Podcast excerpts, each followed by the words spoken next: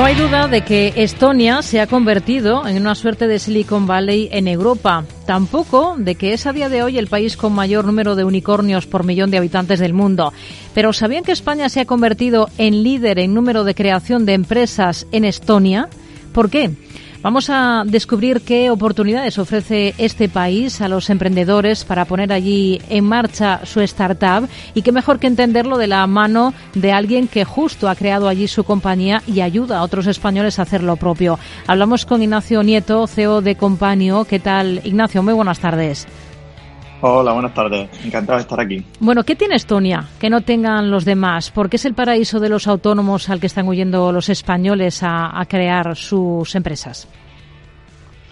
Bueno, Estonia han conseguido construir un, sistema de negocio muy innovador y muy beneficioso, sobre todo para en vistas a los negocios del futuro. Son negocios que se desarrollan sobre todo en el ámbito online, en, son negocios globales, es decir, no están limitados a, un área geográfica, a un país o una región y han sabido apostar mucho por esa una apuesta para que los pequeños emprendedores puedan lanzar un negocio de la manera más rápida posible, totalmente online y sin trabas ni burocráticas ni fiscales.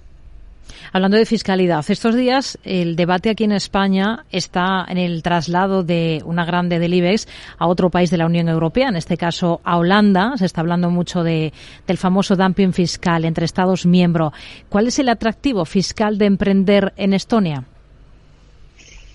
Eh, bueno, su sistema, como te digo, es muy innovador. Estonia no es un paraíso fiscal para nada, es un país muy respetable en la Unión Europea. Ahora, ellos han hecho una, una propuesta muy interesante, que es eh, que la tasación eh, en Estonia ocurre en el momento de la distribución de beneficios. Es decir, todo el dinero que se reinvierte en el negocio o que queda en el negocio, se reutiliza para, para gastos de negocio, no está tasado. La única tasación ocurre en el momento de la, de la distribución de dividendos, beneficios en cualquiera de sus formas. Esa pequeña diferencia, al final tienen un, un impuesto de sociedades muy parecido a muy europeo, un 20% que es bastante estándar, pero la diferencia de cuándo se aplica esa tasación hace una diferencia eh, enorme en, en, permitir a muchos negocios que empiezan pequeños crecer hasta que están dispuestos o están preparados para distribuir beneficios. Hasta entonces, hasta que no alcanzan, digamos, esa, ese cierto rendimiento como para distribuir eh, dividendo, no se tributa. Exacto. ¿De dónde le viene a Estonia esto de ser el país más digitalizado del mundo? Un país que hasta el 91 fue República Soviética y cerrada, por tanto, al mundo.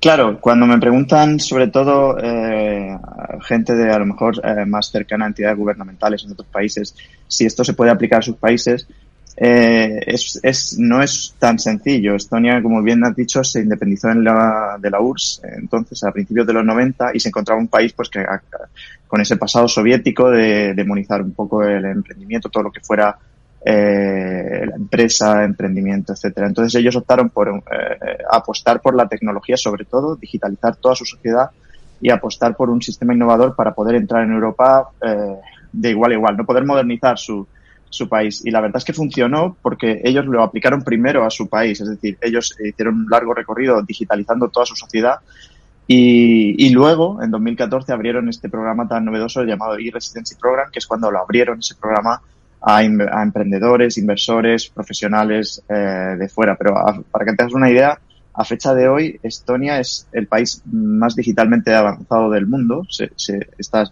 está así considerado. Se puede hacer todo online y estoy incluyendo eh, casarte, divorciarte o registrar tus hijos, eh, desde esas cosas hasta votar. Todo el mundo vota, ya es algo normal que la gente vota online en las saunas, es una especie de tradición en Estonia. Casarse online. sí efectivamente. Bueno, esto puede resultarnos bastante sorprendente desde aquí, desde, desde España, en ese, en el país del huevo usted mañana de Larra, que muchas veces está tan, tan vigente, ¿no? ¿En qué consiste el plan e-residency de Estonia? Cuéntenos un poquito. Bueno, es eh, básicamente abrir eh, su eh, administración digital a, a, los extranjeros, a cualquier persona del mundo, no extranjeros, vaya por así decirlo. Es un programa en el cual tú te das de alta en, el, en la web de, online del gobierno de Estonia y ellos te dan un DNI digital que tiene como un, una, un par de claves eh, criptográficas. Es como el equivalente al DNI eh, español que tiene el certificado digital, pero que funciona y que lo usa todo el mundo, quiero decir.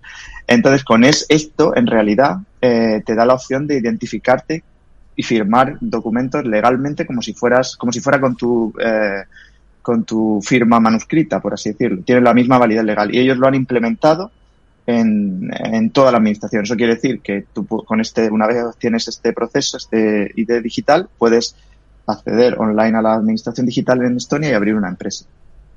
Y es un país tecnológicamente seguro, porque ya sabe que el tema de ciberseguridad, ahí hay una gran batalla ahora mismo. ¿Estás seguro en, en Estonia? Ellos, eh, la seguridad es una de las cosas más importantes para ellos, porque fíjate que toda su infraestructura es digital. Eh, y claro, y cuando permites a tus ciudadanos cosas tan eh, sensibles como poder votar online, evidentemente la seguridad es uno de los factores eh, críticos que tienes que considerar. Ellos siempre dicen que, de hecho, eh, como sabes, están muy cerca, es uno de los objetivos de Rusia porque están muy cerca de los Bálticos, fueron eh, República Socialista Soviética. Entonces ellos siempre dicen que si Rusia les ataca, ellos tienen una copia de seguridad de toda la administración y todo el, como todo el país digitalmente tiene una copia de seguridad en Luxemburgo, si no recuerdo mal, y que ellos se pueden ir todos de Estonia y seguir funcionando digitalmente. ¿Cuántos españoles son como usted y residentes en Estonia con su propia startup en marcha? Número de españoles concreto exactamente no te lo puedo decir. Actualmente se ha llegado a los 100.000 eh, 100.000 residentes eh, electrónicos y residents eh, que han abierto 25.000 empresas en todo el mundo. El número español no sé, pero es muy alto porque, eh, bueno, como bien has dicho, eh, España está eh, ahora mismo en el top del ranking desde hace ya meses y meses consecutivos y no para de crecer. Y ahora usted ayuda a otros españoles a seguir sus pasos, a emprender allí en Estonia, ¿no? Claro, nosotros tenemos una plataforma eh, tecnológica que lo que te permite es abrir tu empresa, lanzarla en Estonia eh, te llevamos toda la contabilidad, impuestos, eh, todas las cosas, la compliance que se llama para que tu empresa esté todo el papeleo en orden y te permitimos eh, contratar empleados internacionalmente en todo el mundo, todo online. Me acaban de comentar un dato de que me preguntabas. El número de residentes españoles ahora mismo es 4.362 eh, residentes de España y han abierto 1.700, casi 1.700 empresas en España. Eh, esto que nos comentaba que hacen ustedes lo hace a través de la compañía Companio efectivamente. Um, talento emprendedor.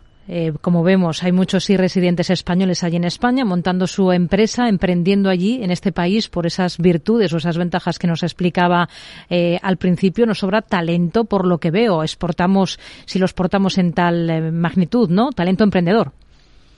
Efectivamente. Eh, bueno, en mi empresa, concretamente en Companio, tenemos 40 trabajadores eh, de todo el mundo y algunos de ellos son españoles. Y puedo decir con, con mucho orgullo que, que, España es uno de los españoles en general, somos personas con mucho talento. Hay mucho talento en España.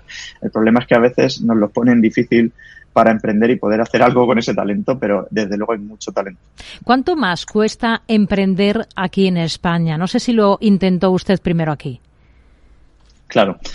Eh, sí, sí, yo tuve una, una, empresa allí, fui freelance, eh, fui autónomo, que se llama allí eh, freelance, tuve mi empresa, estuve en el Google Campus, en una startup, en una aceleradora de allí, y fue muy difícil, no ya por eh, el coste económico, que es, es, muy, es muy importante también, que no te pongan piedras en el camino, ¿no? Por ejemplo, en Estonia no hay cuota autónomo, solo ese hecho ya te da 300 euros o más de diferencia cada mes que puedes invertir en tu negocio en vez de tener que eh, estar pagándolos a, otra persona, ¿vale?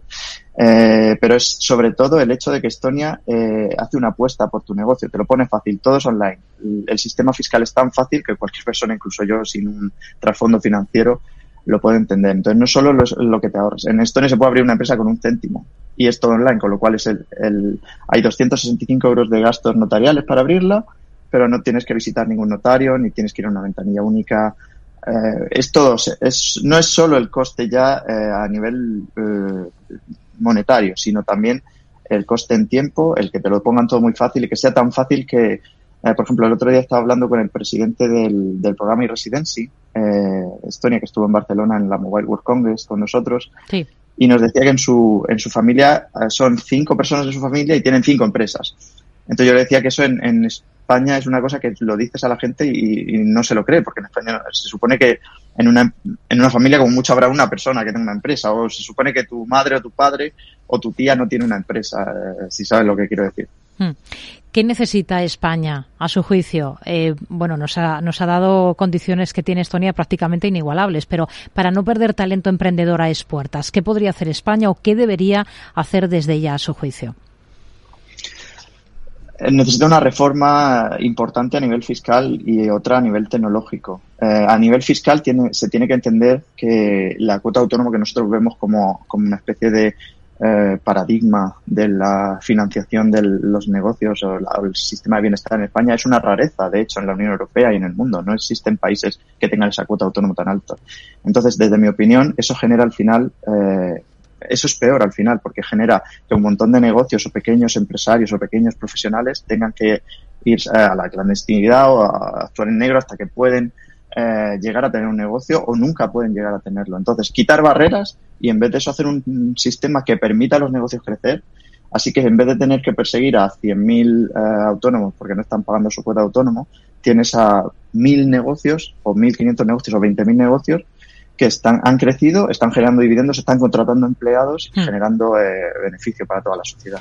Nos quedamos con ello. Ignacio Nieto, CEO de Companio, gracias por acercarnos a, bueno, y por explicarnos sobre todo por qué Estonia es un paraíso para emprender. Hasta una próxima. Muy buenas tardes. Muchísimas gracias. Ha sido un placer. Tardes de Radio y Economía. Mercado Abierto. Con Rocío Arbiza. Ahora nos bajamos a la calle a preguntar por uno de los asuntos más interesantes en estos últimos días. A pocas jornadas de que se celebre el Día Internacional de la Mujer, preguntamos por la brecha salarial.